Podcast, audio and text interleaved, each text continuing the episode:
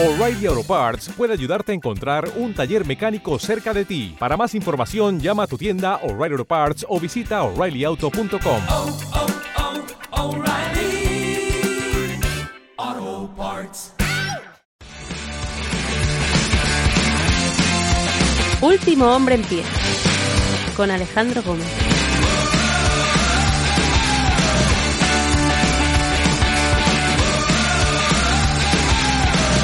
Buenos días, buenas tardes, buenas noches, bienvenidos. Yo soy Alejandro Gómez, hoy es 10 de enero del año 2022 y este es el episodio 324 de Último Hombre en Pie, un podcast de lucha libre. El mundo del wrestling está lleno de giros de guion, a veces planeados y programados, muchas otras no.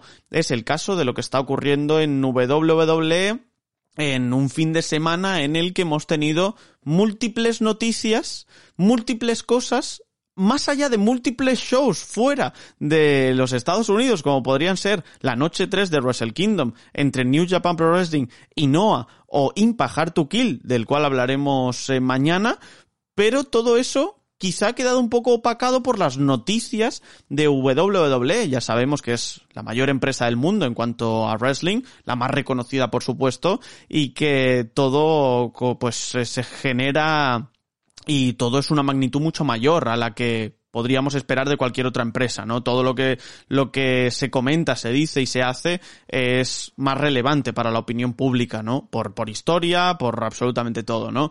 Y el caso de WWE es eh, uno de, ellos este fin de semana, ¿no? Porque tenemos el careo entre Brock Lesnar y Roman Reigns, tenemos la llegada de Seth Rollins a SmackDown, tenemos la confirmación de la mitad del Royal Rumble femenino con un montón de leyendas que vuelven, algunas de más enjundia, otras de menos, y sobre todo con la llegada de Mickey James, campeona knockouts de Impact al Royal Rumble y además WWE diciendo que es la campeona knockouts y que viene de Impact Wrestling, ¿no? Es decir, estamos hablando de que aquí han cambiado mucho las cosas muy de repente en el momento más importante del año tenemos a un Brock Lesnar que confirmaba el lunes que iba a aparecer en SmackDown, se confirmaba a mitad de semana que había ya salido Roman Reigns de, este coronavirus, ¿no? Además también se comentaba que su leucemia es una leucemia que que en cuanto a los inmunodepresores pues no está tan bajo, con lo cual pues eh, puede tener un poco más de defensas para o hacia el virus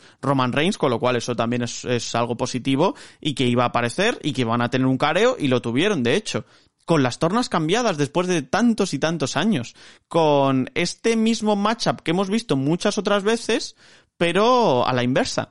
Y esto es algo novedoso, esto es algo nuevo y esto es algo que yo creo que a la gran mayoría de aficionados atrae. Es el ver a un Roman Reigns Hill cuando nunca antes lo habíamos visto, enfrentarse a un Brock Lesnar super ultra babyface, con Paul Heyman de su lado, pero con un Paul Heyman que va a servir como metrónomo, que va a decidir dónde se para o no la aguja que va finalmente a, a darle vida a una historia que se viene contando de antes de, Crown Jewel, ¿no? Y una historia inconclusa, una historia a veces inconexa también, ¿no? Entre lo de Brock Lesnar y Sami Zayn y demás, y es una historia que sin duda ha tenido que cambiar rápidamente y ha tenido que dar un giro de 180 grados. Pierdes a Roman Reigns eh, para Day One, conviertes a Brock Lesnar en campeón de WWE y ahora ¿qué?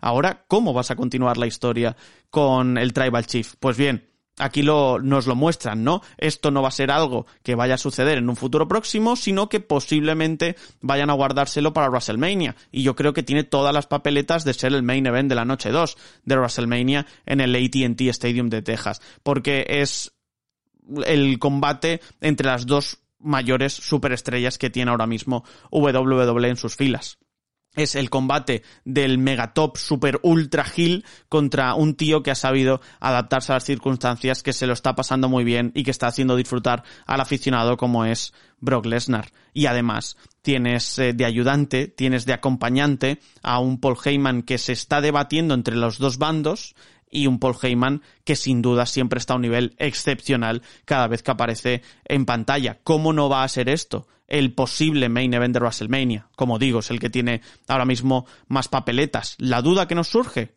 con los títulos de por medio, con uno solo, con ninguno, sin poner los títulos en juego, ¿Qué va a pasar? ¿Qué va a ocurrir con esto? ¿No? Pues bueno, esto sí que nos lo van a tener que ir determinando a lo largo de las semanas. Yo creo que WWE tampoco siquiera lo sabe. Estamos en un punto pues de incertidumbre en ese sentido. ¿Vamos a defender los dos títulos?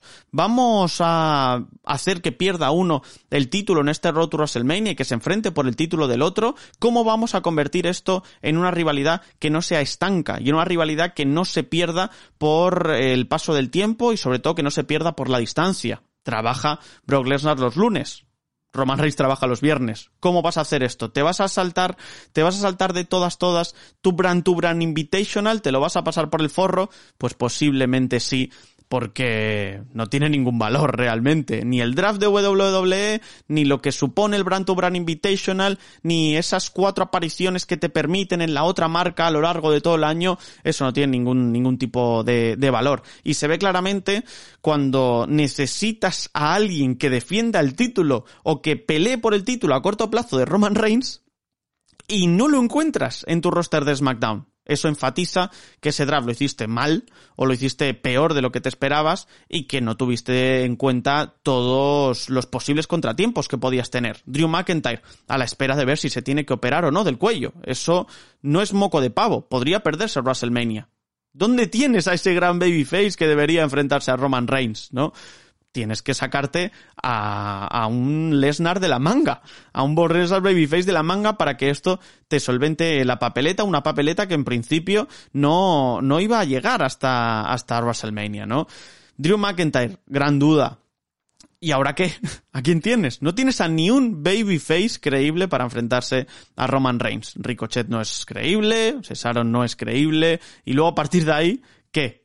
El único que medianamente se podría enfrentar a Roman Reigns, pero que sería Hill contra Hill, sería Sheamus. En este caso, es el único que ha mantenido el aura y el estatus, y más después del kickoff de Day One que vimos la semana pasada, en el que gana dos contra uno precisamente a Ricochet y a, y a Cesaro. Shinsuke Nakamura es campeón intercontinental, y ¿a quién ponemos? ¿A Rick Bush? No, es que no, no hay nadie, ¿no? Entonces se traen a Seth Rollins como medida de emergencia, Seth Rollins estará trabajando en este caso los viernes, pero tampoco puede ser algo muy, muy a largo plazo Básicamente porque Rollins quiere trabajar en el mismo día que su esposa, que es Becky Lynch, campeona de Monday Night Raw, con lo cual aquí ya tenemos ciertos problemas al respecto. Supongo que se terminará en Royal Rumble y a partir de ahí pues veremos qué nos depara y veremos hacia dónde nos lleva el viento.